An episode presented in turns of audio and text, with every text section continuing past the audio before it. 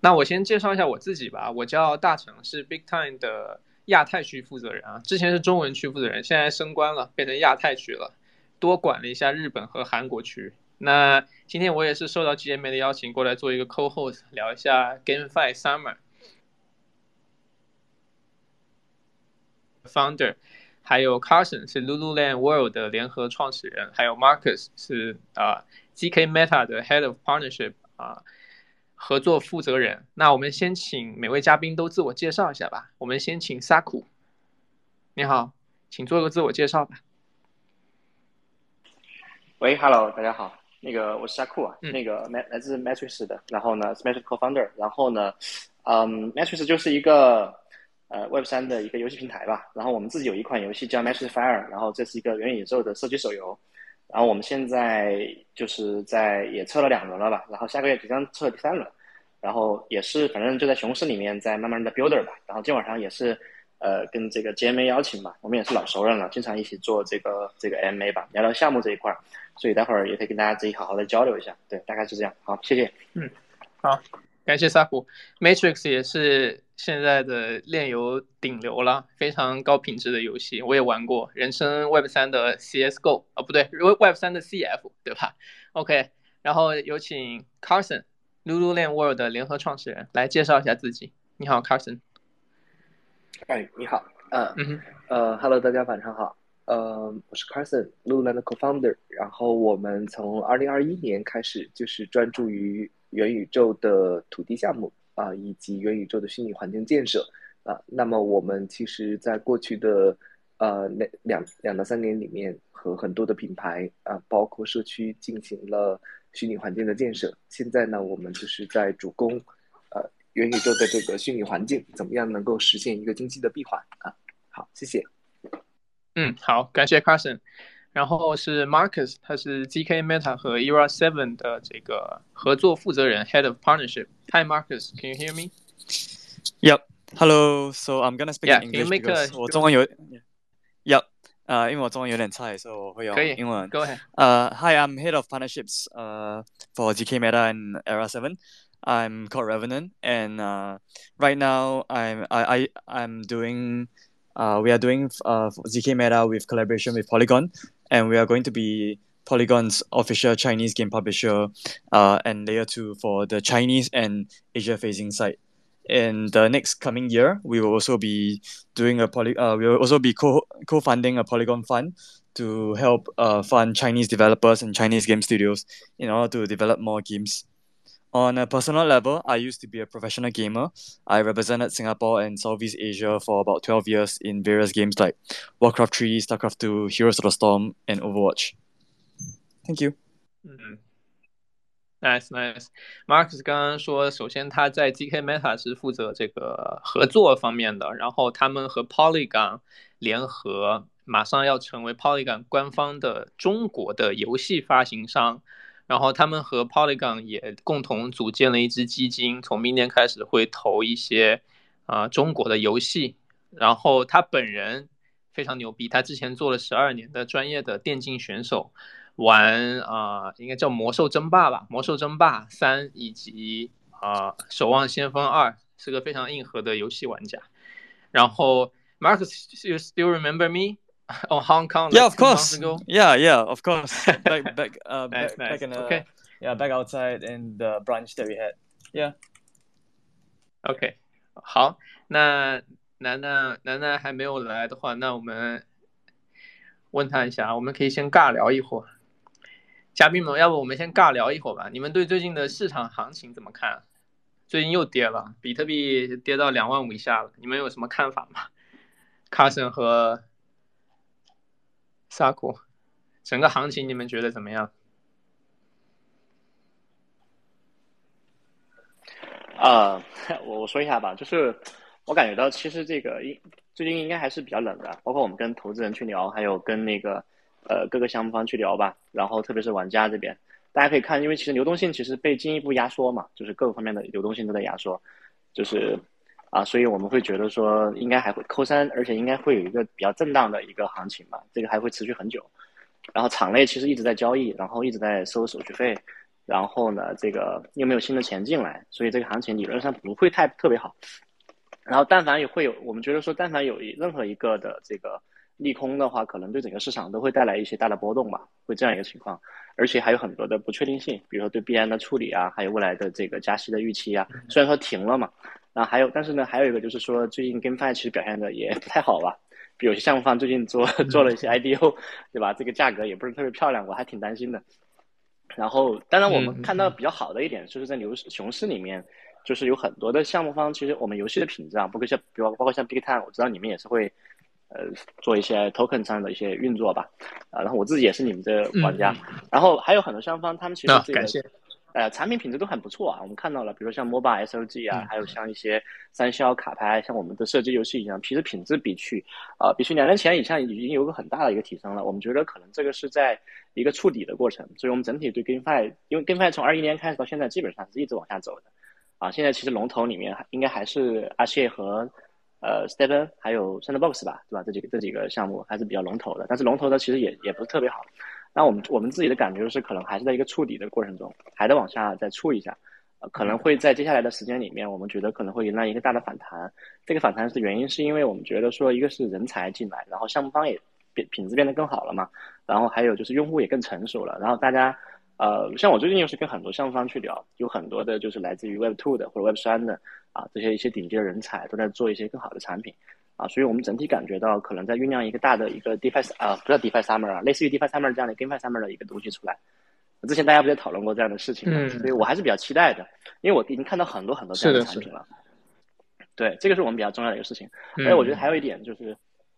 哦，说的比较多哈，我觉得就是呃，GameFi Summer 大大大概大概率发生在亚洲。因为我发现这些团队基本上都是亚洲的团队，而且我们看到，如果美国市场这样进一步退出的话，那也就意味着可能大部分是在亚洲市场或者非洲市场。亚洲市场其实也确实也对，你看 GameFi 的数据，呃，GameFi 的数据里面主要的就是菲律宾、越南，比如说拉美，它拉还有还有这个呃乌克兰、俄罗斯，像土耳其这些地方都非常好，这这都是偏亚洲的地区嘛，啊，这些地区基本上是没有 PC。是没有太多的这个，嗯，呃，就是就是这增长最快嘛，所以我们会觉得说这些地这些区域呢，可能有助于这个华语区的团队或者亚洲的一些产品吧，或者已经上线的一些产品，啊，这个是很有机会的。所以我我觉得说，对于行情虽然说偏悲观一点，但是整体我们会感觉到 GameFi 是在啊触底，然后触底，然后即将反弹的这样一个状态。对，这是我的个人看法。嗯嗯嗯，可以，沙普说的非常好啊，整体分析了一下。其实我们本来的第一个问题。就是要聊这个啊，这个 Web 三 Gaming Summer 或者是 GameFi Summer。那你刚才其实说了，就是下一波肯定会来，时间问题，因为高品质的游戏都越来越多出来了。我比较好奇，你刚才说非洲为什么会在非洲呢？嗯，非洲是这样的，非洲我我自己接触过几个工会吧，就是非洲做 Gaming 的工会，这第一个。然后第二个像非洲，像比如说南呃南非啊或者尼日利亚这样，他们的 Crypto 其实是非常好的。然后，而且而且，但有一点就是，我们其实平时就是我们做的 gaming 市场里面，我们一般都不会考虑非洲嘛。但其实非洲的有些区域还是跟的跟的不错的，你们可以看下数据，有一些项目在跑啊，所以我们觉得也是有可能会有一个机会吧。但是可能可能现在不会没有那么大，但是我们觉得说是，呃，就是我们最近交流下来的项目方来看的话，这里面其实是有些机会的。我记得有个项目就是那个 H 六 A 投的，也是非洲的一个工会，名字我忘了。然后我们看到有几个项目在里面跑，对。然后非洲也刚好是，嗯，属于比如说第三世界国家啊，或者发展中国家，他们对加密货币是比较友好的，呃，然后呢，这个他们比如说对游戏也比较友好吧，对。嗯嗯，了解，行，感谢三虎，然后有请 Carson 吧，聊一下这个问题，就是，呃，这个问题原本就是说是呃，问你一下，你觉得现在的这个大环境能被称作是 GameFi Summer 吗？如果能的话，为什么不能的话，为什么？嗯，呃，好，谢谢大成老师。然后我觉得怎么说？呃，我的观点，嗯，因为最近，呃，我回纽约半年嘛，然后就观察一下这个市场，包括这个利率。其实我觉得现在大环境是很糟糕的，因为可以看到目前所有 GameFi 也好，还有 Web 三也好，很多的商业模式都需要非常好的流动性作为一个基础。那么我们可以看到，呃，不光 A 十六 Z 的 Game Fund One 啊，他们虽然纠集了非常多的大咖来做这个事情，但是我们可以看到 GameFi 其实呃，现在盈利模式和商业模式其实是一个 pending 的状态啊，pending 的状态意味着就是呃，还是需要一个大型的流动性和非常好的一个大环境，可能才够跑通。因为毕竟游戏它是划分到娱乐的板块，那么就是像 Animoca 它 demo day 的时候有一个 point 我记得特别好，就是他看到二一零零年人类随着这个生活水平和 AI 的发展嘛，呃，在二零一一年的时二零一零零年的时候。很可能人类剩下的只有两个事情，一个是娱乐，一个是生活。那么，我既然被人驾驭在这个大愿景，还有这个呃，目前大环境没有这个流动性，但是就是整个 GameFi 往这个娱乐的方向走，是一个大趋势，并且呢，就是说整体的大环境也是往这边走的。呃，但是我个人还是看呃这个利率嘛，啊，像这个月还是百分之五到百分之五点呃这个五点二五，呃，我们可以看到。虽然美联储说今年还有两次加息，但是我认为到明年的六月份之前，整个经济的大环境也好，还有流动性的呃池也好，我觉得都不会很丰满。呃，因为可以看到现在整个看一下美国嘛，呃，像大大成老师也是在美国，就是整体的通胀其实还是蛮严重的，还是蛮严重，并没有下来。呃，对，然后还有一个非常重要的问题就是说，现在可以看到。呃，因为我们比较关注元宇宙的土地项目嘛，像现在美国的贷款，就是你是 Platinum 最好最好的信用，其实你的贷款拿到的也差不多是六点二五到六点七啊，这个样子不会可能不会低到哪里去。呃，那么既然会维持这个利率，并且会往上走的话，呃，我相信就是元宇宙和现实世界它是一个 digital twin 的状态，那么对这个这种 digital twin 数字完成状态就会互相的影响嘛，呃。据此而据此而推的话，到明年其实整个的流动性会进一步的减少，我们可能还需要携手坚持一段比较共度时间的这个时期嘛。那么，呃，刚刚大成老师问到，嗯，这个大环境，呃，我觉得这个大环境其实是非常不错的一个环境，可以看到基本上所有的 VC 和 Accelerator Program，呃，他们对于游戏的布局是非常广阔的，呃，那么也可以看到现在游戏。以游戏为核心的虚拟环境建设，呃，已经是各大品牌以及呃各个 Web 三项目所必须的一个方向。那么，我觉得就是随着 Apple Vision Pro 的普及，啊，以及这个 Apple Vision Pro 各种各样的生态的完善，呃，我相信 GameFi 会有更多的 audience 啊，并且会有一个更加广阔的这个市场吧。呃，整体来讲还是比较乐观的。但是，就是未来一年我不。是比较悲观啊，对于整个经济，对于整个流动性，还有整个大环境啊，是的。嗯嗯嗯，好，感谢卡森分析的非常好，引经据典。然后我说一下我这边的看法吧，就是因为我们其实脱离 Web 三市场很久了，就是因为我们这今年开始都在做 Web 二的市场。那我们重头其实放在 Twitch 上面，就是全球最大的这个传统游戏直播平台。我们去已经联系了超过两万位的主播过来啊玩我们游戏，然后带他们粉丝过来玩。那因为我们这边是这样的，大家如果不了解我们这个项目的话呢，我们游戏啊是比较像魔兽世界的，最上面放了视频。很多人说我们是 Web 三的魔兽世界啊，就是因为我们现在是一个。规模最大的 MMORPG 开放世界多人在线角色扮演游戏，然后我们的经济模型其实非常简单，和阿线那些是完全不一样的，反而更像魔兽或者是原神，因为这些游戏你们玩过就知道，你们啊会去花钱买皮肤，为了让自己看起来更好看。那我们这个游戏也是一样的，只不过呢，我们这个游戏里面的皮肤不是靠我们去售卖，而是靠有一部分的玩家去生产，生产出来去卖给别的玩家。那我们赚的钱就是这个交易的手续费。那他们为什么能收能生产呢？就是因为他们最早期有去购买我们的土地，所以等这个经济模型上线了，他们可以使用土地去产出我们的皮肤，产出我们的代币，然后卖给那些有真正需要的氪金党。啊，就是这么简单。然后代币其实也很快了，就是可能一到两个月之内，我们游戏里面代币就会上线，就会开始打代币。所以现在也可以来了解一下我们游戏啊，处于一个爆发的前期。那至于回到这个问题，我觉得这个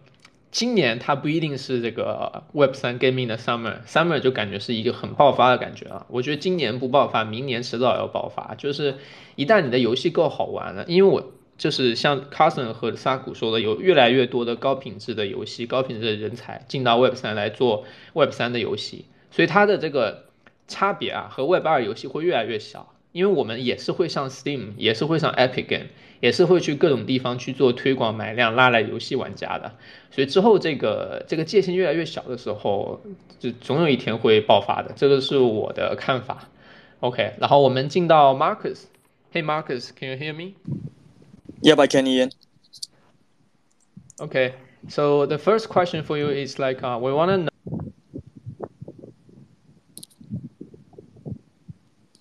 Hello, hello.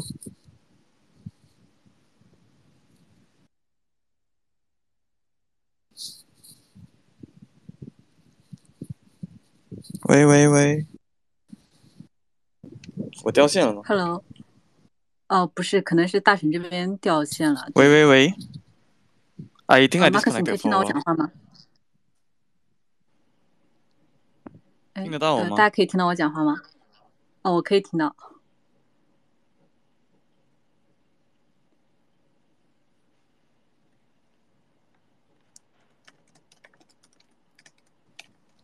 喂喂喂喂，呃，Marcus，你可以听到我讲话吗？We can carry you. Oh, oh, uh, yeah. Okay, that's good. Hello. Yeah, we can hear you. Yeah. So I, yeah, you can, you can see. Yeah. So I guess the question is like, uh, what we think of like, um, whether there's a Web three games, uh, game summer. I think it's still quite long until like we have proper games in Web three that are, uh, launched fully. Like right now, I from what we can see from like the past two or three years, a lot of uh, gamers are still very uh, very cautious of like actually committing to a game or actually supporting a game because like of how many low quality games there have been that have been like uh, very scamish or very very rug pullish. And a lot of people lost a lot of money in uh, in terms of like playing games that weren't even very fun. So the first criteria that we see um, that has to happen is that the games that are currently being built has to be something that is high quality and it's fun for people to keep playing and have like high retention rate. So like for this metric itself, how we would like to compare is that we will compare it to the Web two counterpart. So for like for example of Era seven, we would always like to position ourselves or to compare ourselves to like Hearthstone or Magic the Gathering. Uh, we know we aren't as good at Hearthstone yet, but we uh, if we can match the user retention, if we can make it as fun, and as attractive as Hearthstone itself or similar to Hearthstone itself, it's something that we uh, we think will be good a good step forward. Similarly, uh, how we see other games in the space is that the game that is being created must have some uh,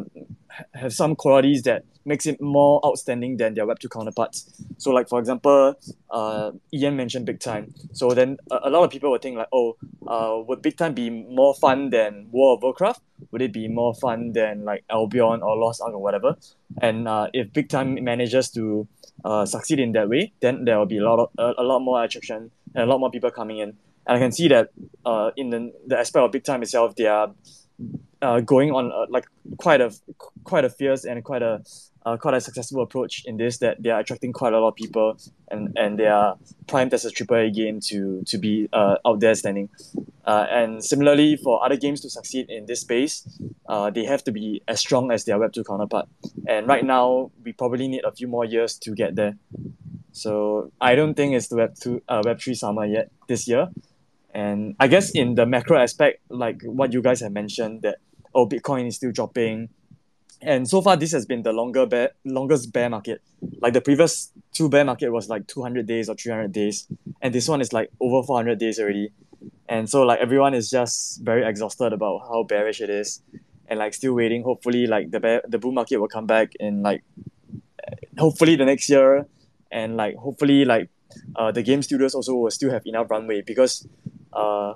to deviate a bit and to share a little bit, I think we have talked to a lot of other game studios that uh that started off with us in Era Seven, and a lot of them don't have any more money to continue developing because of how long this uh bear market is. Like it's been like over a year, and a, a lot of a lot of the liquidity is already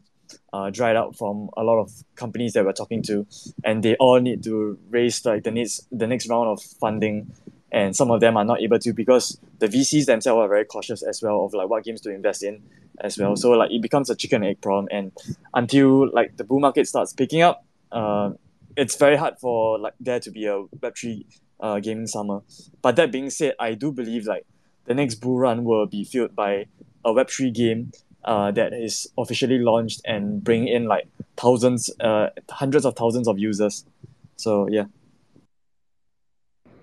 我回来了，能听到吗，楠楠？听到，听到。好了，那我可以听到是吗？我、我现在上线回归一下。好，就前面我可以听到是吗？啊，我我上线回归一下，特别感谢前半段大成的主持啊，因为我刚刚网络有一点点就是不是很好，所以大成帮我主持了前半段。然后呃，我先呃，Ian，I've spoke finished，so I guess we can move on to the next question. 可能我跟 Marcus 这边的网络也是有一点点偏差的，就是我们俩好像互相听不到，呃，就是他可能听不到我的讲话，就是说，嗯，Marcus 可能也是同样的观点，就是说现在很多游戏。呃，You know that？哎，呃，Yeah，呃，Hi Marcus，Yeah，um, Nana is here，um, and she is like bridging the topic. Uh, I will do the translation for what you have like talked to us. Yeah. Uh, oh yeah, for sure. Okay. Oh. Yeah. 呃呃，刚刚 Marcus 讲了一下，就是说他对于目前环境和他的一些经验的看法啊，包括他跟很多 VC 和很多 GameFi 的创业公司也聊过，呃，很多的同行。那么他可以看到的一点就是说，现在呃，在 Web 三里面的的这些游戏，如果想要获得成功或者是一个相对成功的体量的话，那么它必须能够在很多的方面成为 Web 二。呃，游戏的品牌，诶，游戏的对应的量级啊，包括从技术上和内容上。那么我们可以看到，今年 Web 三的夏天，呃，大家都在提 Bitcoin 在呃进行下跌，但是呢，从更广的一个更长线的一个角度来讲，呃，虽然已经有两百天的下跌，但是呃，大家对于长线来看还是较为积极和乐观。虽然呃，更多的创业者已经感觉到非常的疲惫，呃，还是坚信牛市会在未来的一年内进，未来一年后进行到达。那么，在 Marcus 跟很多的同行，包括 VC 在聊，现在很多的呃 game game 的 industry game 的这些厂商，特别是 Web 三的厂商，他们的流动性。都已经进入到了枯竭的状态，呃，并且呢，都在紧锣密鼓的进行下一轮的融资。那么 VC 呢，在对于这个过程中，他们的态度非常的谨慎。谨慎的问题是，呃，因为商业模式和盈利模式没有确定，那么他们问的更多是先有鸡还是先有肝蛋的问题。那么，呃，在 Marcus 讲到，呃，Web 三跟 Farm Summer 还是非常难到达的一个时间啊，但是就是说从长期的角度来看。Web 三的游戏会带来数以千万的用户啊，并且呃呃数以千万的用户，并且在未来引来牛市。对啊，这就是刚刚 Marcus 呃的发言。好，谢谢楠楠。谢谢卡总，非常感谢我们今天几位呃就是嘉宾，他们不仅仅是帮忙做了来做了嘉宾，甚至帮忙做了中英的主持啊。这块的话。呃，因为前面我网络有点问题，所以前半段话就让大成帮忙主持了。那同时也跟大家简单讲一下，因为我们今天有一位嘉宾，他可能就是呃呃中文这块不是特别好，但是他可以听懂我们中文这块的发言，所以这一块是没有关系的。那等到之后的话，就比如说大成这边已经上线了，到时候如果需要翻译这块的话，大成也可以帮忙。那再次感谢一下大成啊，大成不愧是就是百万博主，嗯。前面有第一个问题，其实我们今天的主题是整个呃 Web 三 Gaming Summer 这个话题嘛，然后，前面大神就跟九嘉宾也简单的聊过了。那我们就是进入第二个话题，第二个话题就聊一聊，就是近一两年就感受到的市场的变化。因为除了 Marcus 他是我们 GMA 的新的朋友，第一次参加我们的 AMA 之外，那另外几位嘉宾呢，其实我们都算是比较老的朋友了，至少也认识一年以上了。那我们就可以就这个话题简单的讲一讲，就是说。在过去的一到两年到现在感受到的一些行业变化。那前面一开始的时候，大成有提到，就是说他们整个的呃游戏的重心其实也是在发生改变的。因为我我记得最早的时候，我们是他们的玩家是从东南亚群体，然后转到日韩欧美，然后从 Web 三用户转到 Web 二用户。对于 Big Time 的玩家而言，其实呃他们很多游戏这一块是不是整个的重心或者是卖点也发生了一些改变？那大成能不能就这一点也跟我们分享一下？嗯，好的好的，确实就是我说一下我们整体的一个推广路径吧。就是一开始，因为什么都还没有的时候，你是不可能直接到 Web 二去推广的。当你只有一个 PPT 的时候，是吧？要卖那么多 NFT，只能在 Web 三做。所以一开始的推广就是百分百 Web 三了。像我们二一年卖 NFT，卖我们的空间，一共卖出去了七千万美金。那个时候游戏刚开始开发，然后等有了这个产品之后呢，就是在去年夏天的时候，我们开始内测了。内测的时候呢，我们就逐渐的去把重心往呃游戏消费者的这些地区去去移。我这里说的游戏消费者，更多的是氪金党，就是他们玩游戏更多的会在里面花钱。所以我们现在最大的市场是美国，然后是亚太区，就是啊台湾、香港、新加坡、日本、韩国，然后是欧洲，然后再是其他的一些国家。所以我们重心就是现在几乎没有碰太多东南亚市场，因为这个跟我们游戏的经济模型有关了，就是我们会控制好里面这个打金者的比例，不会超过百分之二十。那菲律宾的玩家他普遍都是打金者，所以，比如说你来一个菲律宾玩家，我们可要去可能要去拿三个美国玩家过来平衡，所以我们现在重心是越来越往 Web 二去移。那还有一个逻辑就是，我们整体的这个知名度其实，在 Web 三已经挺高的了啊，只不过是没有一个契机大家能参与进来。但是随着我们马上要发行代币，更多的玩家都会涌入。那这个时候其实看的更多就是。这个代币的价格能不能涨了？那代币价格能不能涨，也跟我们 Web 二玩家人数有关，因为这个代币是直接影响他在游戏里面的体验的。他可能想去买代币，为了解锁一些更有趣的内容，或者一些限定的副本，那边可以打出更好的装备和皮肤。那 Web 二玩家这个时候进来，其实就是用他的钱来稳定住我们的这个代币，或者我们整个 NFT 皮肤的价格。那所以啊，一直在做这个事情了，然后。对，差不多就是这样嘛。所以看到的改变其实也挺像整个行业的改变。就像去年刚开始的时候，那时候还没有太多的高品质的炼油，但是随着去年一整年，包括今年上半年，越来越多的高品质炼油出来了。所以我刚刚也有说，未来的炼油可以，它和传统游戏的这个品质之间的这个区别会越来越模糊，更多的是这个经济模型上面它更开放。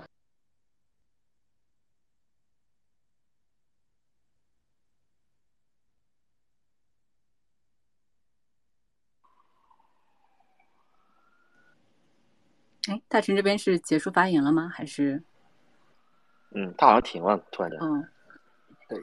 那可能就 Twitter Space 的网络确实，嗯，有点问题啊。那我们下一位就小库继续吧，因为前两天我正好还跟小库聊这个话题，说今年整个 Web 三行业感觉就是没有一款真的爆款，然后。呃，小库能不能也跟我们分享一下，就是最近的一到两年你感受到的整个行业的变化？那之后顺便也想请教一下关于你们游戏代币本身的一些问题。OK，嗯，其实这个这个问题是一个非常非常好的问题啊，就是它其实相当于是帮我们在座的每一位从业者，还有我们的这个用户在回顾我们之前，呃，这个做了什么事儿，然后现在是怎么样的。我记得我这个两年前吧，基本上所有的大部分的我们觉得比较火的 GameFi 都去试了一下。那个时候其实大家只，你看大家可以看一下我们的这个社区，只会聊几个问题，一个就是几天回本，对吧？以及 这个东西能不能冲啊？它其实整个逻辑跟冲代币其实没什么区别，或者跟冲这个 NFT 其实或者说一些其他的这种秘密项目其实没什么区别。所以那个时候的游戏基本上我们觉得不算是游戏吧。但是因为逻辑上讲的话，就是那个时候它属于牛市的尾巴，在牛市的时候。在一个 Web 三的这个体系里面，大部分的逻辑还是在呃，在这个冲吧或者挣这个收益的这么一个逻辑。但是这个随着这个这个周期的变化，它从一个牛市牛尾巴到现在啊这样一个沉淀下来的，我们发现的一个情况是，越来越多的这样一些团队，他们其实想去从呃两个角度去改变这个行业的逻辑。第一个就是从经济模型上，刚刚其实大成也讲到了嘛，他们在这个。呃，从用户结构，还有从他们的这个售卖的资产，还有他们做的所有的运营策略上，其实都在呃尝试这么一个事情。另外就是游戏的这个可玩性，还有它的品质。因为我们觉得说，呃，从这个行业的整个的这个基础这个建设来看嘛，一开始大家都是在做 infra 嘛，infra 其实到现在来为止，我们觉得说其实应该够了。但是在应用层，应用层的话，到今天为止的话，我们觉得说其实没有太多可以就是可以拿得出手的一些东西吧。而且而游戏从逻辑上推演。大家都会觉得它是最契合这个在 Web 三里面去做这个资产，就是它其实本质上就是一个代币资产化或者说是道具资产化这么一个概念嘛，跟 Web 三的气质是非常搭的。所以我们这发现看到变化最大的一点，就是一个是这个很多的资本对这个事情的认可度会更好了，因为其实这个游戏这个事情大家是好理解的。另外就是说，大家对于这个呃对这些产品的演演变吧，像之前比如我们还看到了一些呃以 NFT 为主啊，或者说是以游戏可玩性为主的产品的出现，所以所以我们能感觉到，其实这两年大家都在探索各种各样的方向啊，是一个有点像一个百花齐放的这样一个早期的一个形态。但是我最近呢有个很深的体会，我感觉是这样的，就是。嗯，GameFi 市场肯定是存在的，但是它是以一种打金这种这种 P to E 的模式存在。但是呢，Web 三 Gaming 这个市场它存不存在，我们还不知道。因为就目前而言来说，我们现在没有看到一个产品跑出来嘛。因为我们我们怎么说这个观点啊？就是比如说像移动市场来的时候，在中国华语区，它首先跑出来的可能是比如说是呃 Candy Crush，或者说是切水果啊，或者说地铁跑酷啊，它能够在比如说在这个一在下载端，它的数据非常炸裂。或者说用户心境上非常炸裂，或者说付费这个渗透上也很炸裂，而且它会远远超过比如说以前的端游的这个数据。那如果这种趋势我们暂时是没有看到的，但是我们会觉得说在未来应该是能看到的啊，所以是这么一个逻辑啊。所以我我整体感觉到其实就是说这个这两年变化就是它慢慢慢慢的在形成这么一个市场，而这个市场还没有还没有真正的开始爆发。它爆发开来之后就就会这就会有这样一个变化，就所有的大厂就 Web2 的大厂他们都会进来。啊，他们都会去这个投资团队、投资相关的人力啊，投资相关的资金，然后做这个事情。所以我们现在还没到那一步，但是我觉得已经到了，因为我们最近跟跟国内的一些大厂去聊吧，发现他们都已经开始在布局了，只不过说就是看谁先跑出来而已。谁先跑出来之后，那大家都会上了。然后还有一点就是，我觉得有一个变化，就是我发现欧美的厂商跟国内厂商或者说亚洲厂商还不太一样，可能欧美厂商他们主要在发展的是 PC 的游戏。啊，我们看到很多三 A 的 PC 的，然后国内的可能偏向于在移动端一点，还甚至一些小游戏、轻游戏都会有，所以角度也太不一样。这个是我们看到的一个点，所以这个有点像当年，有那么一点像当年这个移动市场的那个角度了。然后就是这个行业的看法嘛。然后第二个就是娜娜提的这个我们金系统这看法。嗯，其实我们我们其实。Matrix 其实最近在做那个这个 NFT 的质押嘛，其实我们整个逻辑是非常简单，就是我们就是先从 Web 三开始，我觉得跟 Big Time 他们大的思路还是有点像哈，就先从 Web 三做起嘛，因为其实我们我们自认为我们就是一个 Web 三的 native 的一个产品，就是我们从公司这个成立第一天，还有立项第一天开始，我们就没有想过去做一个 Web Two 的游戏。所以，我们从经济模型设计，还有我们的社区建设，还有我们的资产发行，都是按照我们认为的 Web 三的思路在走。所以，所以大家可以看到，我们其实发行了两套 NFT，一个叫 UI 的 Champion，现在大概地板价是十三个以太坊左右。然后第二个是这个叫 Matrix 二零六幺的这个产品。那我们为什么会发这个 NFT 呢？我觉得这也是我们现在一直采取的一种思路，就是我们会觉得在牛市，因为我们产品是从熊市中走出来的，可能跟 B 站 B 站不一样，B 站是牛尾巴的这个产品啊。在在熊市的这个角度，我们我们我们会选择去尝试更多的可能性。所以我们觉得说，我们当我们在熊市做这个事情的时候，我们去看市场的时候，我们发现其实整个行业就 Web 三这个行业可能就只有这几个圈层，一个是玩玩币的。啊，一个是玩图的，就是玩 NFT 的，可能还有一些玩土狗的，或者说玩咪咪的，或者地推的这种这种逻辑啊。但我们觉得 Web 三的 NFT 这个这个圈层跟 GameFi 的圈层是最接近的，所以这也是我们当时为什么会去发一个这样一个 NFT 的一个很重要的一个逻辑。而且还有一点就是，呃，Web 三 Web 三的游戏为什么存在的一个很重要的一个自然的理解，就是因为它的这个资产是可以，就是游戏的那个道具，它是可以当成 NFT 来来来升级的。啊，这个 N 就是所以这种 PFP 形式的这个是最接近这个形态的，所以我们就做了这样一套呃 NFT 嘛。然后还有一个逻辑就是我们早我们早期是觉得说，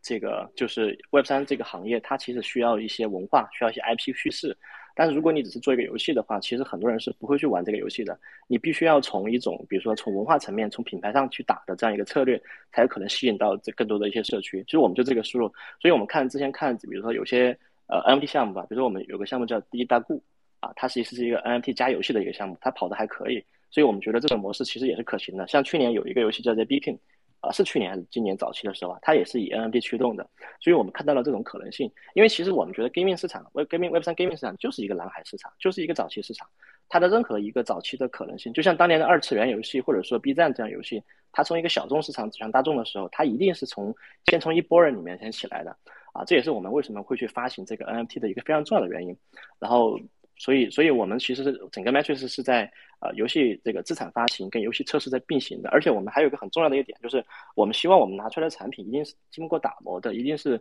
品质非常优秀的。那我们发过通过发 NFT 这个方式呢，不仅可以去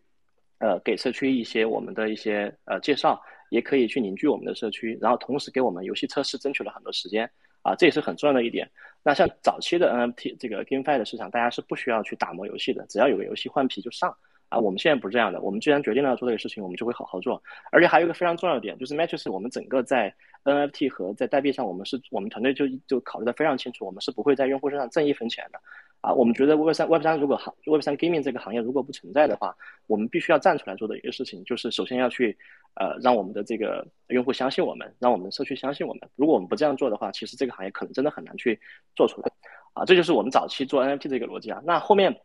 后面我们确实确实啊，比如说我们在这个这个这个 Mac 这个在经济系统这块的话，我们其实也围绕着，其实核心是围绕着 NFT 在做啊，代币我们也会有，只不过我们去会平衡这个事情啊。那我们其实整个逻辑里面是呃，就是采用了一些，比如说包括了一些这个开箱的机制，还有一些 NFT 的这样一些，比如说一些玩法嘛。其实这个这个模型，其实我觉得在 Web2 里面是验证成功的。大家都知道，呃，Matrix Fire 这个产品，它其实很像一个。CSGO 的这样一个手游，或者说 CSGO 的一个链游版本，CSGO 的整个经济模型是非常非常成熟的。它核心体现在就是它的这个，一个是资产非常非常多，第二个是它的随机性比较强。你看它最好的武器，比如说像龙驹，可能是两百多万一把，但是它的便宜的武器可能就几块钱，它的差异是非常大的。这里面的博弈空间就非常大，所以它可能它可以给带来一个很好的好处，就是什么呢？就是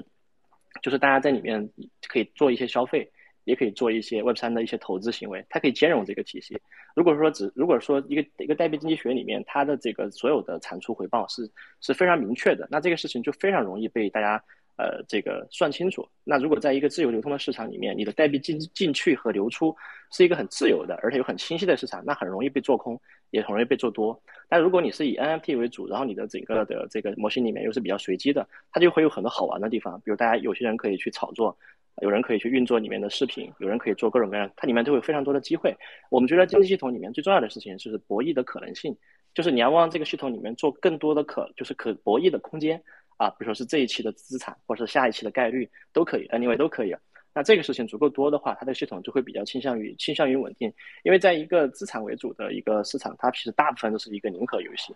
啊。如果如果说这里面做的不够好的话，啊，就会有很多问题。然后我们另外一个角度就是。因为我们我们其实是有 Web Two 的一些经历吧，所以我们在产品迭代，还有我们在这个内容更新上，还有资产发行上，我们有非常非常多的内容，我们可以做到几乎两个月就出个版本，两个月就出个版本啊。比如说每次我们就能上几十套皮肤，呃，上呃，比如说上百个这个枪械这种东西，那其实用户可以选择的空间就会比较多，可以去赚取的这种逻辑也会比较多啊，大概是这样的哈。我我我稍微展开了讲了一下，对，谢谢。好的，谢谢萨库。哦，我特别感慨啊，就是我作为今天的主持人可能不太给力，然后今天的网络呢可能也不太给力，但是我们今天的嘉宾不得不说一个都非常的给力啊，再次感谢萨库。那呃，Cousin 就是就是呃，我们也聊一下这个话题，因为啊，对对对。因为我记得去年我们，Hello Cousin，对，因为我记得去年我们在聊《雄狮之光》这个专题的时候，就当时 Cousin 也是我们的嘉宾嘛，我印象特别深。当时我们在说《雄狮之光》，然后对于相对于当时的整个呃其他嘉宾，对于当时的行情来说。呃，Cousin 是那场嘉宾中唯一一个对项目发展非常看好的一个嘉宾。那不知道就过去这一年，你们有没有一些什么样的变化？那同时呢，就是前面也提到，你作为一个 base 在海外的华人项目方嘛，对于这种不同文化下的这种商业模式和用户群体，它的它的差异性，能不能也跟我们分享一下？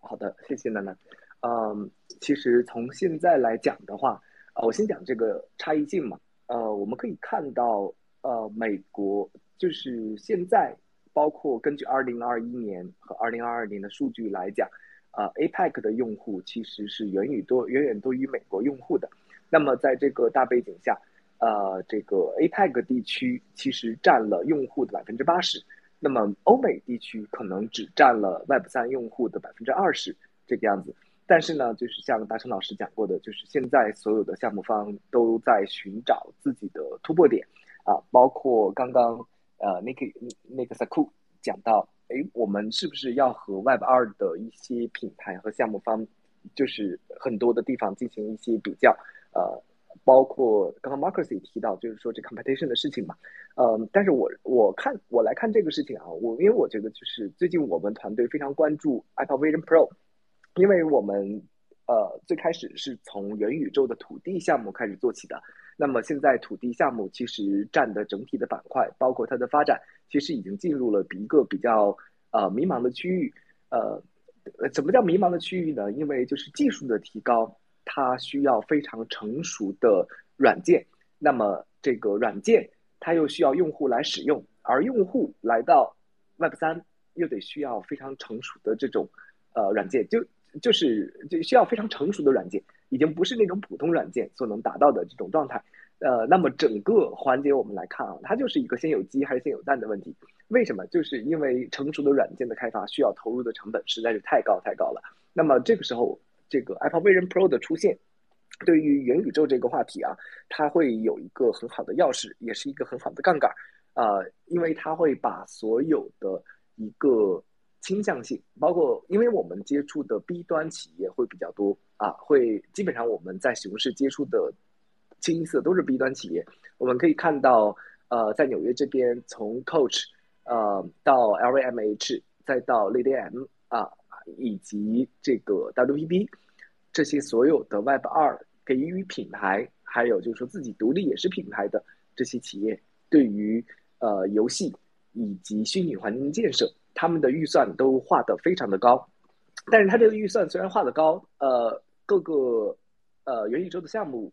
他们融入进来 Web 三的，其实除了 Sandbox 以外，基本上就没有其他的项目了啊。像 Decentral，虽然最近和 BMW 还有这种有进行了一些合作，呃，但是呃整体的合作来讲，就是没有什么反响性。但是 B 端他们所在等待的是什么呢？我呃，我通过跟他们聊，我觉得就是他们在等待的是整个的一个行业的变化。那么这个行业的变化会是呃随着咱们这种。呃，现实世界的很多的转变，来进行勾勒的。那么这个勾勒的换到元宇宙中，它划分到了一个整体的地域，就是一个虚拟环境的建设。那么虚拟环境它会是下一个呃虚拟环境内的用户交互的逻辑，虚拟环境内的人们行为习惯的逻辑，以及虚拟习惯呃这个虚拟环境中的文化啊，其实会是一个非常重要的突破点。因为游戏它本身也代表着一种文化嘛，不管你是呃。这个三 A 的游戏也好，还是你是 RPG 的和这种卡牌各种各样的游戏，其实最终游戏它是代表的一种文化啊。那么这种文化它也是一种娱乐文化。那么在欧美这边，呃，对于娱乐文化单品，他们个人的消费量是很高的。那像我们 Onboard 的一个亚太用户，可能他的消费量只有十美元到二十美元，但是欧美的用户他会到一百美元到两百美元这个样子。呃，那么整体来看，它的这个呃差异化。体现在这个欧美项目方和亚太项目方他们策略的不同，呃，就是刚刚大成老师主持的时候也讲到，因为对于未来一年和一年呃这个一年的呃大形势和经济并不是很看好嘛，所以我们最近呃主要攻攻克的是品牌，因为我们坚信在下一轮的过程中呃，就是我们不能做这个判定，判定它什么时候到达。呃，下一轮牛市也好，下一轮的爆发也好，我们不能做这个判定。我们可以看到，就是非常突出的一点是品牌。为什么呢？就是说，我们可以世界上有太多太多的游戏了，包括在 App 二里面，我们打开 App 打开这个苹果 App Store 和这个 Android，呃，我们可以看到很多技术也好，包括它的宣发渠道也好，渠道商都是很棒的渠道商，但是并没有获得一个非常好的环境。所以就是呃，目前我们不想把重点放在呃这个。虚拟环境质量的提高，因为我们觉得现在的重点应该是怎么样 bridge 品牌和 bridge 更多的生态到这个 Web 三里面，不管是到自己的项目，还是到更广阔的元宇宙吧。啊，呃，所以就是我们最近在主要攻克的一件事情，就是呃，跟熊市之光时候讲的一样啊，因为我们相信这个熊市它的结束会是更多的一个 audience 的进来，那么这个更多的 audience 最好也最有效的就是通过品牌进来。通过品牌进来和品牌是一个独立的东西，那么我们做 Web 三的 Game 其实也是一个独立的东西。那么两个东西合在一块儿就会产生一个新的东西，这就是呃和 Web 三品牌他们我们合作中最重要的一个目标和目的，就创造新的人物塑造新的故事啊，并且就是能够呃新的人物、新的故事，并且融入到多元的价值观。那么这个大环境下，呃，这个大背景下和这依据这条基准线 baseline 来进行思考的话，我相信就是大家都能找到更加呃 appropriate 呃更加合适并且更加广阔的这种呃市场和群体。要么呃，虽然现在是蓝海，呃，蓝海也有一个问题，就是风浪大啊，风浪大，并且就是在里面的续航能力是非常堪忧的一件事情。对，所以我觉得就是呃，不管是 Web 三 Game 也好，还是元宇宙也好，还是各种各样的虚拟环境也好，最终呃，最终并且最合适的突破点还是在平台这个方向。呃，好，谢谢楠楠。好的，谢谢卡森的分享。那前面其实呃，我看一下。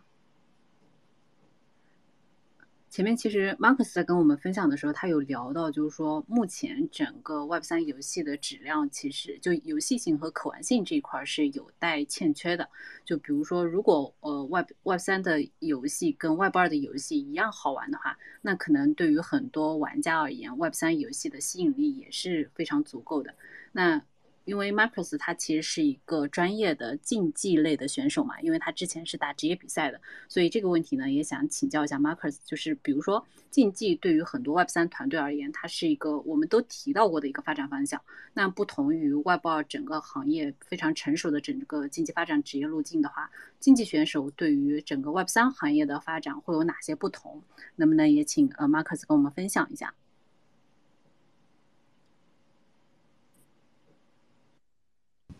？Uh, yeah, sure. So I, I guess um, there's quite a bit of uh, similarities between Web 2 and Web 3 gaming itself. Like, I would say that um, Web 3 gives a lot more avenues of earning uh, when it comes to comp- when it comes to competing. So what I mean by that is uh, traditionally, uh, if you played very big tournaments, like let's say uh, I competed in a world championship tournament, uh, the prize pool took me the the prize payout took me like uh, two years uh, to get paid. So and I was also taxed once in America and once when I came back to Singapore. So I was taxed twice, and uh, th- this all felt very frustrating because like w- back then I was just like a teenager studying uh, full time, and I needed like the money uh, to like uh, to get by on like daily needs and whatever not. So I think in, in Web3's perspective, with like the introduction of smart contracts, the teams that won the tournament can get paid out on time. I think that's number one and it's very, very, very crucial. And uh, secondly, um, to add on to that, right now I think uh, it, it adds a lot a layer of like liquidity to game studios. That not only can you pay out in like uh, fiat money like USD, SGD or whatever not, but you can also pay uh, be paying out your players in tokens, in NFTs, uh, in like your special. Maybe you can have a one-on-one uh, NFT for that tournament that the player won or whatnot. So it gives another incentive that gamers would want, you know, like I could be showing everyone that hey, I'm the one that won this XC tournament and I have like the one on one like season one champion NFT that nobody else in the world has. So like it gives a sense of satisfaction to gamers itself. And I think that is like one of the most important part of competitive gaming. Um as for as for others, I, I think it's all very similar when it comes to like viewership, when it comes to uh when, when it comes to like um watching the games itself. Like right now the games are still uh being like for Era 7's tournament it's still streamed on YouTube. So like people come to YouTube and watch or like there uh, some other games will be streamed on Twitch as well. So in that aspect it's very very similar. And uh yeah. And I guess the the more satisfying thing to me about Web3 gaming outside of competitive gaming is also like uh, how ownership is formed uh, for Web3 gaming. So uh, I don't mean competitive gaming, I mean just casual gaming. So like to give an example, like let's say if I earned like a thousand gold in World of Warcraft, I cannot sell the thousand gold uh, for real money for like maybe even ten dollars so I can buy like another meals of McDonald's. And I think that is quite sad because like the company uh, bans it like as like illegal and uh and they call it like real money RMT, real money transaction, and they will ban your account for it. But who is to say like since you spend like maybe five hours, six hours to uh, to earn that money, that, that that money does not belong to you. So I think Web three changes that dynamic by giving the ownership back to uh, the player themselves. So like if you earn five, six thousand uh, gold in uh, Era Seven or Big Time or Matrix Fire itself, that gold belongs to you. You are free to sell and buy uh, whatever you want, and and that helps to improve like the state of living for a lot of young people that are passionate about gaming. So like when I was growing up, my mom would always tell me like, "Hey, 去找去找去找真的工作，你打游戏不可以不可以赚钱的。" And I was very disheartened when I heard that, you know. So like because like like all, all I wanted to do was like uh become a professional gamer or like to play games uh like if, as much as I could. So like um with this introduction of Web3, like their, uh, the kids can now go to their parents and say, like, hey, maybe I earn ten dollars from big time from playing big time today. I, or I earn like ten dollars from playing Matrix Fire today. So then the kid will be the, the parents will be like, oh, actually you're earning something from your passion, and they'll be more re- relu- uh, they'll be more willing to let the uh the kids pursue what they love, and this will like give an avenue of like a huge new surge of like gamers that have now been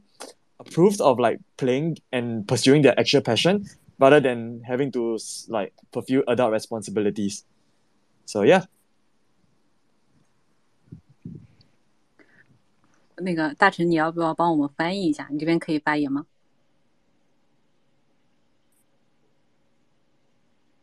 嗯，那那我我这边来，就是他说。 呃，Marcus 说，就是 Web 二和 Web 三的游戏其实是有很多共同点的。那可能传统竞技的话，需要两年才会有报酬，那需要很多的，就是你需要花费很多的时间还有金钱。但是在 Web 三里面呢，就是这种 Pay 可能更多的是实时的，因为有智能合约，而且它的支付方式啊，就是 Token 啊、UI，就是这种支付的方式也非常多样化。那还有一点就是 Web 三可能吸引它的点就在于这种资产的所有权，而且赢到的呢都是自己的，这可能就是为很多喜欢电竞的年轻人提供了更多的收入和支持。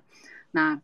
他提到就是说，父母以前可能会觉得你是玩游戏，那现在就会发现玩游戏是会赚钱的，那可能就是这一点也是 Web 三游戏给更多的人提供了更多的可能性。那我这里简单的介绍一下 Max 的背景啊，Max 他他其实是新加坡的电竞冠军啊，他因为就是他从一直是 base 在新加坡的，所以他听中文这一块可能没什么问题，但是讲中文这一块可能嗯不会特别的好，所以在交流的过程中更多会用英文来发言。而且 Max 之前是 ING 战队的职业选手，那我我看到我们的听众朋友。中也有一些其实是 base 在新加坡的嘛，所以之后如果对于电电竞啊或者对于 Web 三游戏这一块感兴趣的话，也可以找到 Marcus 跟他多多交流。对，那我我们今天的时间嗯就差不多已经一个小时了，我们就还是开放一下就是自由提问的环节，也给到咱们的现场观众，因为我看到有很多朋友其实是都是 Web 三。的从业行从业人员嘛，如果咱们台下的听众对于咱们今天的话题，或者是对于咱们台上的嘉宾有什么想要交流的，都可以申请发言，我给大家开麦。我这里要提醒一下，就是大家一定要用手机登录推特才可以申请发言。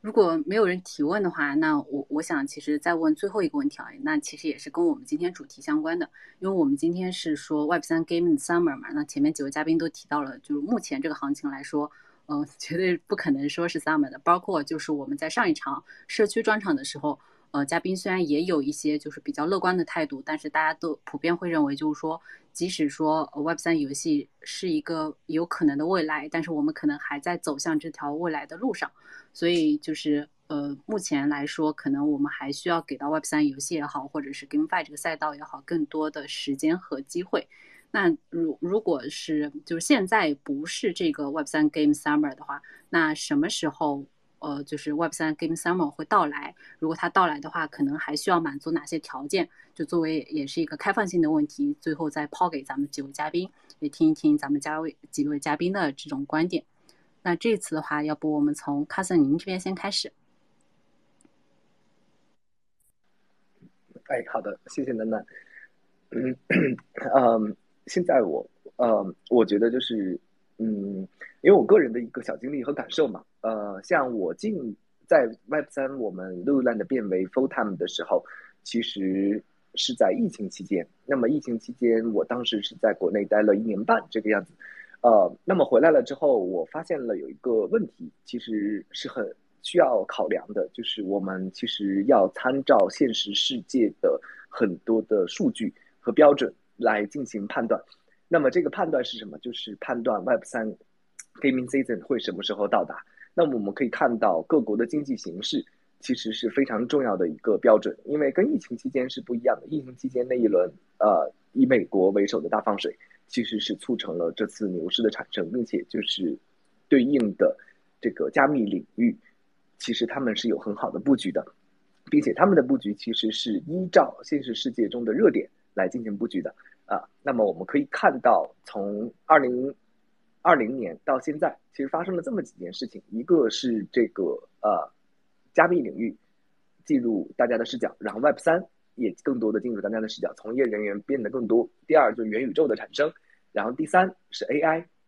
第四是 NVIDIA，啊，还有这个 Apple Vision Pro。那么我们可以看到它是一个什么样？从元宇宙到 AI 再到虚拟环境。那么下一个是什么？我认为还是元宇宙，因为元宇宙它是关乎于人的，而 AI 是关乎于技术和机制的。那么，呃，包括 blockchain 它都是技术和机制的。那么，我认为就是像 Facebook 它已经哑哑火了很久了嘛，包括它自己的 Horizon，还有这个 Reality Lab，他们的产品也没有出来。那么，呃，看到明年和看到后年，那么我认为就是元宇宙。它会是下一个引爆整体的一个循环的这么一个点，呃，再回到经济形势，我们可以看到最近全世界的经济形势都不好了，呃，其实是很差劲的一个状态，呃，不仅是中国，还有美国经现实经济都是很差劲的一个状态，包括在美国这边，我相信大成老师肯定也有感受，就是整体的美国都是在进行一个消费降级的，因为这边通胀实在是非常非常可怕的，呃，非常的可怕，这种可怕是到生活的方方面面。虽然美联储就是加了很多轮息，但是其实美国的通胀并没有太好的改善，啊，就是 CPI 和各个生活成本其实是非常高的一个状态。那我们再看韩国，韩国其实它的楼市已经崩掉了啊。那么日本，日本对美元的汇率已经到了一比一百五啊，这个美元对美日元是一比一百五。那么这个经济形势还会差多久？我觉得还会差非常非常久。就是比特币减半，它也不会是一个决定性的因素，因为像呃比特币减半的时候。我们可以看到，呃，在疫情期间，呃，疫情期间比特币的减半，其实呃虽然是促成牛市，但是基本上最根本的原因还是因为这个经这个大放水的原因嘛。啊，我们呃这样的话，我们再往回看的话，Web 三 Gaming 的 Season 会什么时候到来？呃，我觉得还有很长的一个时间，可能需要下下个牛市才会到来。那么下个牛市会是什么样的状态呢？我觉得下个牛市应该会是以这个 Web 二的品牌。和更多的转化进入到 Web 三这么一个状态，呃，更多的会是大家的聚焦，包括主体的呃可能性都会存在于品牌，因为现在 VC 也好，还有就是各个投资方还有融资方也好，他们更关注的会是比较有一个参照物和参考物这么一个概念啊。那参考物和参照物是什么？就是已经存在于现实世界中的品牌嘛。对，所以就是呃个人的看法，个人的看法还是呃系。这个在未来的一年内，还是要以一个非常稳健的状态来进行整体的运作，包括现金流稳健，啊，包括这个企业这个呃人员的运营和项目方的各种各样的项目的稳健，呃，以及就是与合作伙伴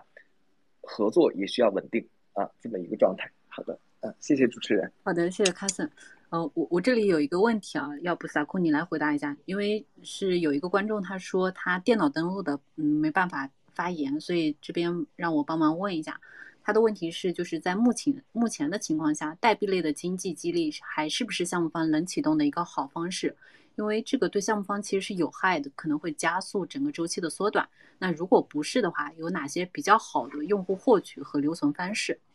呃，这个问题能不能请萨库先帮忙回答一下？嗯。我觉得代币经济这个这个逻辑啊，其实是其实我们可以看嘛，最早这个行业里面加速发展的时候，就是 ICO 开始嘛，就是以太坊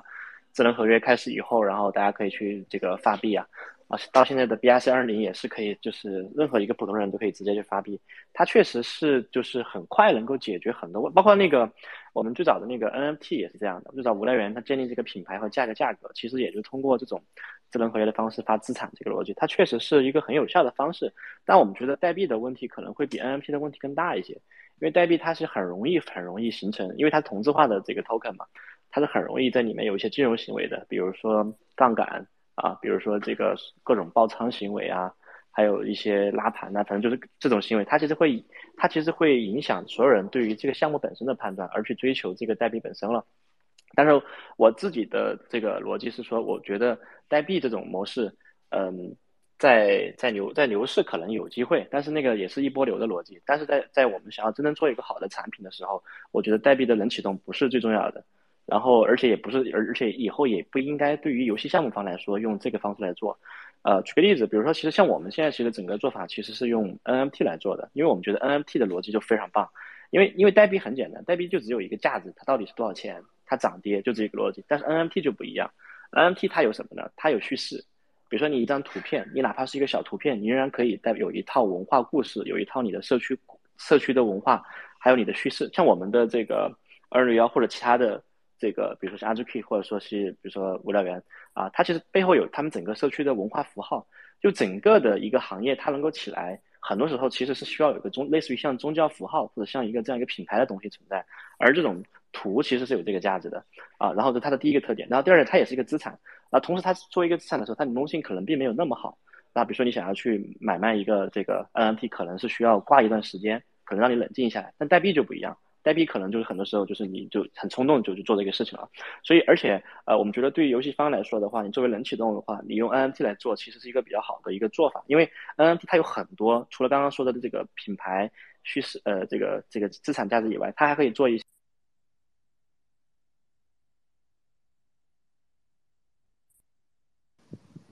些类哎小库，小酷你的声音刚刚好像断了，对对对是的。现在可以吗？嗯，现在可以。喂，对，然后 NFT 还有一个好处，就是说还有一些好处吧，就是它可能有一些 utility 在里面，比如说你可以做一些像，呃，像这个，呃，有点像一个期权，或者说也可以做一个期。权益证明或者 pass 这样的东西，它这个它这个多多元的这个效果啊，它可以跟游戏里面的很多资产进行深度的融合，啊，所以所以我我我自己会觉得说，呃，以这种代币经济学不太适合以后的这个所有的游戏项目方去做冷启动或者说做这个发行，我反而是觉得 NFT 这个方式是会比较有意思，啊，其实我我们现在跑下来看，而且我觉得为什么一定要用 NFT 啊，就是。我其实潜在的意思是说，其实，在做 Web 三的，如果你的你想我们任何一个项目方，如果你要做冷启动的时候，你的第一个目标用户是 Web 三的用户的话，那么大概率你是要发行资产的。整个行业其实就只有两种资产嘛，就是 FT 和 NFT 嘛。我我们我们是这样看的，就是这两个主流的资产嘛。那那 FT 的问题其实已经讲刚刚有讲到了，那我觉得 NFT 的这个解决方案其实会比较好的，甚至甚至于它可能是可能会是以后整个行业的标配啊。它不仅是在比如说你在上线前你在游戏外去发行那些资产，还有一些是在游戏内发行的一些资产，这两个都是可以的。它可以完美的去解决很多，比如说包括了呃这个这个杠杆的问题啊，甚至还有就是关于这个流动性的流动性没有降低的那个，就是因为因为因为 FT 的流动性太强的话，其实它会让很多用户参与这个行为的这个这个初衷和这个初始的意愿会发生改变，它会冲着炒币去啊。但是如果你是 NFT 的话，你可能会想着去持有，可能会加入这个社区去了解这个产品的这个所有的特性，了解这里面的文化。啊，所以我对于就是整个来说，就是我对于这个以代币为主的这种人启动，我现在不是特别看好，我反而是觉得说这种 NFT 的主这种模式会比较好的，所以这是我整体的一个看法啊。好的，谢谢萨库，我真的是再次感慨一下，就是我们今天晚上的网络可能不太好，就有些嘉宾的网络，但是嘉宾的发发言质量和他们分享的内容真的是非常的优质。那。呃，Marcus，你要不要也跟我们简单的讲一下，就是说，呃，你对于整个 Web 三未来这样的一个发展展望？嗯，我也是跟萨克一样，呃，同意。So I think like, um, I share very similar views with him. I think that right now, uh. The two objectives uh, the objective for games right now is just to keep building uh, to have enough resources to keep surviving and to develop a game that is actually good enough for people to play. I ultimately think that there should not be a difference between like a web3 game or a web2 game. Like to me uh, a game is a game. Like whether it's web 3 and web 2 there should not be a distinguisher. So like uh and i think like a lot of games have tried uh, doing games that are purely Web3, meaning that they do everything on chain and they have uh, failed quite badly during the last bull run. And we can see that, oh, actually, right now, the, the solution for this is actually to just use a, uh, to create a Web2 game, but you add some Web3 elements to it. For example, NFTs, uh, NFT assets. And, and and like uh NFT marketplace and whatnot. So this would help to enhance the the user experience of like gamers themselves and this would make the the game itself more fun and more attractive to to the outside world itself. And that being said, uh, and and with all that being said, we should also know that there isn't a lot of like Web three gamers in the space compared to Web two gamers. So the target audience should also be Web two gamers themselves. And like once gamers are able to recognize that um the games are fun and they are easy to access, uh, that will be I think when the next bull run of gaming uh, of gaming or Web3 gaming will take off.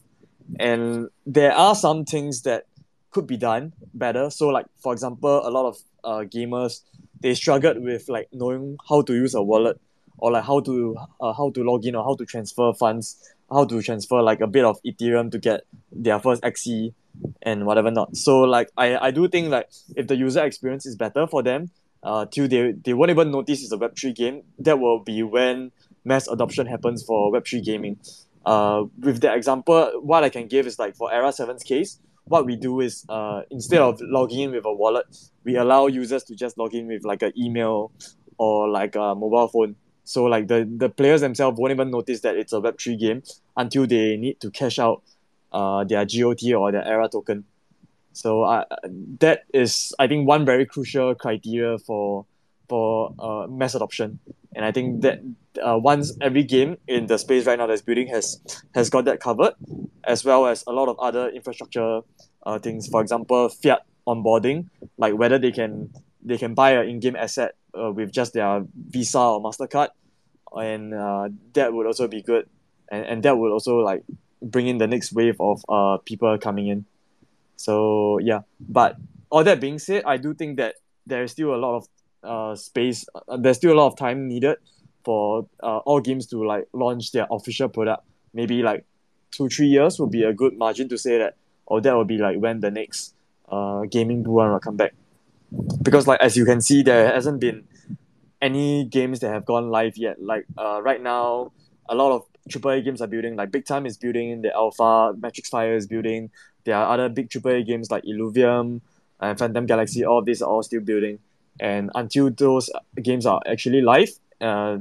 I don't think the Abraham will come yet. So yeah. 嗯，马克思的呃大概的意思就是，就可能还是需要就是持续的建设这一块儿，因为游戏就是游戏嘛，Web 二游戏和 Web 三游戏不应该有区别。那有一些可能在做纯 Web 三游戏的，就全链上的，它增加了一些呃 Web 三的元素，就比如说 NFT，然后一些代币，它但是它的目标呢，可能更多的还是 Web 二的用户这一块儿。所以在下一轮的流失中，如果能够带来更多的用户，然后让这些用户知道如何使用钱包，如何转移资产，那这个时候可能就会是 Web 三游戏的全面推行。那这个过程可能也是比较缓慢的一个过程，至少还需要两到三年的时间。呃，前面因为我是提问了萨库嘛，那最后就关于这个展望的这个话题也是交给到萨库，就等于是帮我们今天的 AMA 做一个小结发言。那萨库今天辛苦你了，最后一个小结再给到你这边。啊，这个感谢这个这个楠楠邀请啊，反正啊今天反正也是跟这个跟 Ryan 这边还有。呃，Mars 这边我们聊，还有 b e t a n 这边聊聊了好多，呃，特别特别开心啊，因为我我觉得说，嗯，就是我我之前有段时间是偏悲观一点，原因是因为其实很多时候，嗯，这个你会看到它的这个行业里面的变化，它其实越来越就是不不一个是大盘嘛，大盘不太好。然后还有就是经济周期这个变化，特别是美国这边的一些情况。那但是我们今天其实看到了这么多项目方，其实我们虽然在面临这么一个情况的时候，但是我们仍然在讨论，仍然在想着为这个行业做出什么贡献。我早上跟那个大家打电话的时候，我们也讨论一个问题，就是说，就是我以前做产品的时候，我会想着说，我只我只需要把我自己产品管好就好了，只需要做好我自己的事情就好了。然后我现在会有一个想法，就是我们可能有时候需要就走出来，然后呢去想一想这个行业到底需要点什么东西。比如说我们去做一些这种这种交流，像 GM 这样的交流就非常好。其实我们是在碰撞我们的一些 idea 啊，也许有可能就是以后的整个的行业的发展都是靠我们这波人或者今天的这么一小波人吧。我们做出了一些贡献，从而改变了这个行业的现状，啊，或者说我们为这个行业创造了一些东西。那我觉得这样的一些让整个行业变得更好的一些想法，在我脑子里面其实已经开始慢慢出现了。我们觉得说，如果这个行业不好，不管我们每个项目方做了再多的努力、再多的尝试，其实都最后都没有任何的用。这是我最近一个很大很大的一个感受。所以，我我觉得，反正在这个在在讲这个展望之前，我自己一个很大的感受就是说，我希望，呃，接下来的很长一段时间里面，不管是半年还是一年还是一年半。啊，我们所有的这个做 Web 三 Gaming 的这些项目方，还有我们的这个社区，还有媒体，还有投资人，我们能够团结起来，然后把这个行业变得更好，不单纯的只是表达我们的悲观情绪啊，我们我们实打实的去做一些贡献，比如说像 B 站他们这样，他们在 Web Two 里面大量的去呃拉用户进来啊，或者说像 Lulan 这样，或者他们在这个在这个元宇宙的 Metaverse 里面做一些这个贡献。啊，其实我们也会在这个方面去考虑了啊，反正我觉得都是非常好的啊，反而就是呃，我我自己作为一个就是我其实以前是一个游戏策划，就是我我大概一直在做这个游戏的设计工作者，那那策划它都会有一个这个有一个有个工作的特点就是什么呢？它比较容易陷到自己啊设计的那个东西本身上去，而忽略了整个市场。但是呢，我觉得就是因为有这种类似于就这种工匠精神，或者说这种打磨的这种精神吧，才有可能做出一个好的游戏品质，好的一个游戏。而且大部分的时候，一个好的游戏通常都是几个人的想法，啊，我我我自己做游戏的经验就告诉我，一个好的内容、好的产品通常都是那么几个人的想法，啊，所以我就觉得说，希望这样的行业交流我们可以做得更多、更好一些。然后虽然行情不好，今天这个这个以太坊也跌了嘛，然后最近。这个这个这个美国的市场这种逻辑啊，还有就是未来的这个呃全球的这种经济压力，我觉得不太好。但是呢，这个不太好的情况，不见得游戏就没有机会的。我今天在这个我不知道大家，我今天在群里面看到一个这么一个消息哈，就是今年就是在这个全球基金这个收益里面的呃超就是就全市场里面有四个基金是涨收益超过百分之百的，基本上都是游戏板块的基金啊，这个是中国这边的。所以我们觉得呃，其实，在行情不好的时候。啊，游戏反而可能是一个机会，啊，就像我自己过去很多时候，我们去创业或者我们做市场的时候，反而在一个逆势的情况之下，反而更有机会，因为竞争对手会更少，然后呢，大家更不看好，反而你这个时候有机会可以，呃，潜下心来好好打磨自己的产品，好好去研究自己的商业模式，啊，跟用户走得更近一些，把社区搭得更好，啊，甚至于就是说这个时候做一些动作的话，可能还会有一些特殊的效果，啊，所以我觉得。好，行情好的时候行情好的做法，行情不好的时候行情不好的做法。但我们总的来说，就是我们我自己就是觉得说，呃，就是我们多走出来吧，然后去给这个行业带来更多正能量，或者带来更多信心，这个是我们应该做的事情。对，这个就是我最终的一个发言吧。好，谢谢。好的，谢谢萨库。我真的是再次感谢一下今天我们所有参加这场 AMA 的嘉宾啊，因为其实就是萨库就有提到，就是说我们下午也在聊这个事情嘛。就整个现在的就 Web 三游戏这个行业，其实处于非常早期的这样的一个阶段。那在这个阶段里面呢，就是很多时候大家会觉得，呃，对于行业的信心不太够，包括整个大环境的话，可能也不是特别的好。但是，呃，越是在这种时候，可能还是需要有一些人，他慢慢的去来把这件事情一起做起来。包括我们在有一些群里面交流的过程中呢，也会经常听到，就是朋友就是说，说这个这个行业其实。嗯，合作共建是非常重要的事情。那我我其实这里也再次感谢一下我们其他的一些嘉宾，因为基本上我们每场 AMA 都会邀请到很多就是关于这个行业对这个行业有非常理解的这种嘉宾。稍等，有一个朋友他申请发言了，我我感觉他可能也是听了呃几位嘉宾的分享，有一点话想要跟大家一起分享一下。嗯，KVC，你现在可以发言吗？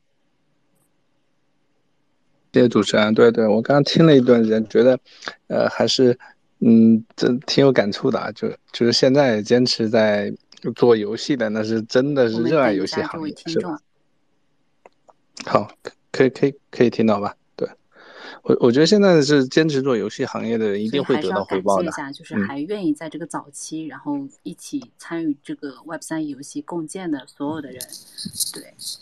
呃，那我们听得到哈。嗯，好好，那我继续，那我继续。对，哎，等等，他对各位是先发言吧，他他在说，对，可能你听不到他。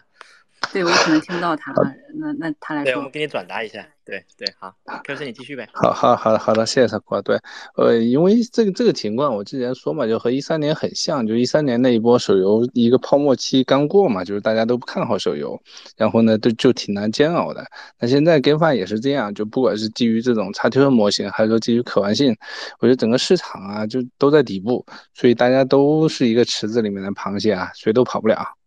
那只能说等水来吧。但是如果能够坚持做下来的话，一定也能做，嗯，做的会很好嘛。这个这个行业机会还在的，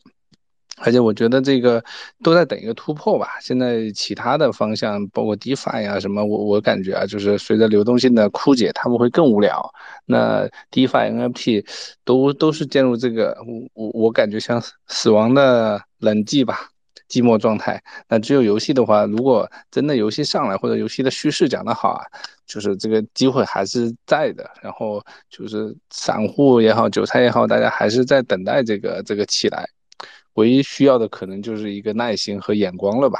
就现在进来抄底游戏行业的，我觉得是特别有眼光的，就是因为现在大家估值都很低嘛。那等到刚刚那个散户说要下下个牛市，我觉得不用那么久啊。也许啊，这个就下一轮牛市啊，游戏就会起来，肯定的，因为其他叙事都跑完了，然后真正可玩的东西太少太少了。最近我们在接触的很多公链方，就就一些 infra 嘛，就是我我天天在在在在 P P V 他们嘛，就是说你说投了那么多公链 infra，如果不拉游戏方进场的话，是吧，都成鬼城了。这玩意都建在那边，没有人来，就是没有基础设施，呃，就没有可玩性的 d e app 的话，那这个这个用户也来不了嘛，就大家一起来刷交互没有意义的。所以我觉得整个这个 game 行业对对 Web3 对 Crypto 这个行业都是有价值的，只是说这个时间点吧，可能再熬一熬，说不定到下半年就来了。好，我就说这么多啊，谢谢大家。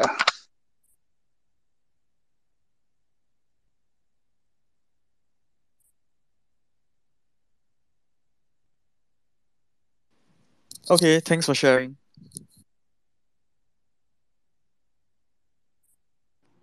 好，那那个 KYC 已经说完了，他讲了很多就是这个行业的一些看法，而且他觉得这个 DeFi Summer 啊，DeFi Summer 会来的比较快一些吧？啊，大家都听到了，就是就是我就转达一下，我就不用再赘述了。好呀，嗯，再次感谢我们的嘉宾，也感谢 KYC 的发言啊。那其实因为时间的关系，我们这期差不多就到这里结束了。嗯，这里我就最后做一个小结吧，就是因为也简单的给大家介绍一下我们 GMA。GMA 游戏联盟呢是一个定位在 GameFi 领域的道组织，目标是打造一个有社区驱动的玩转共同体。主要的参与对象呢是对 GameFi 赛道感兴趣、有投资实力、投研能力且愿意分享的机构和个人。我们会不定期的在社群分享有参考价值的炼油领域的生态报告、投研报告、游戏测评等。每天也会在社群更新 GameFi 重要事项的相关资讯和内容。基本上没有什么特殊情况的话，我们每周都会做一期跟 Web 三游戏相关主题的 AMA 分享。那围绕整个游戏领域，包括它的生态发展、具体项目等一系列的问题，会在每一期的话题中逐一跟大家进行交流。那如果是首次听我们 AMA 的朋友，大家可以点击一下我们 GMA 的头像，关注一下我们的推特账号，我们所有的信息都会通过这个账号进行分享，也可以通过账号里的 link tree 进入我们的 DC 群，欢迎大家加入我们，我们一起交流，一起学习。那还是要声明一下，就是因为我们今天可能也分享到了很多的信息和具体的项目，那我们今天分享到的所有的信息和内容均不构成对任何人的投资意见。加密市场是一个波动非常大的市场，所以还是要提醒一下大家，投资有风险，请大家谨慎对待。那最后的最后呢，就像我开始讲的，就可能今天的 主持人不太行，网络也不太行，但是我们的嘉宾和我们所有的发言人真的是非常的优秀，所以也请大家点击关注一下他们的头像。呃，来自 Max Tree 这个项目的 Saku，来自 Lowland 的 Carson，来自 Big Time 的大成，来自呃 ZK Mat 和 EI Seven 的 Marcus，包括就是我们最后上台发言的 KVC，也请台下的朋友给他们点个关注，关注一下咱们台上嘉宾的推特账号，锁定他们更多的精彩内容和观点。那我们今天这一期的分享差不多就到这里结束了，再次感谢大家的倾听和陪伴，我们下周同一时间再见。好，那大家拜拜。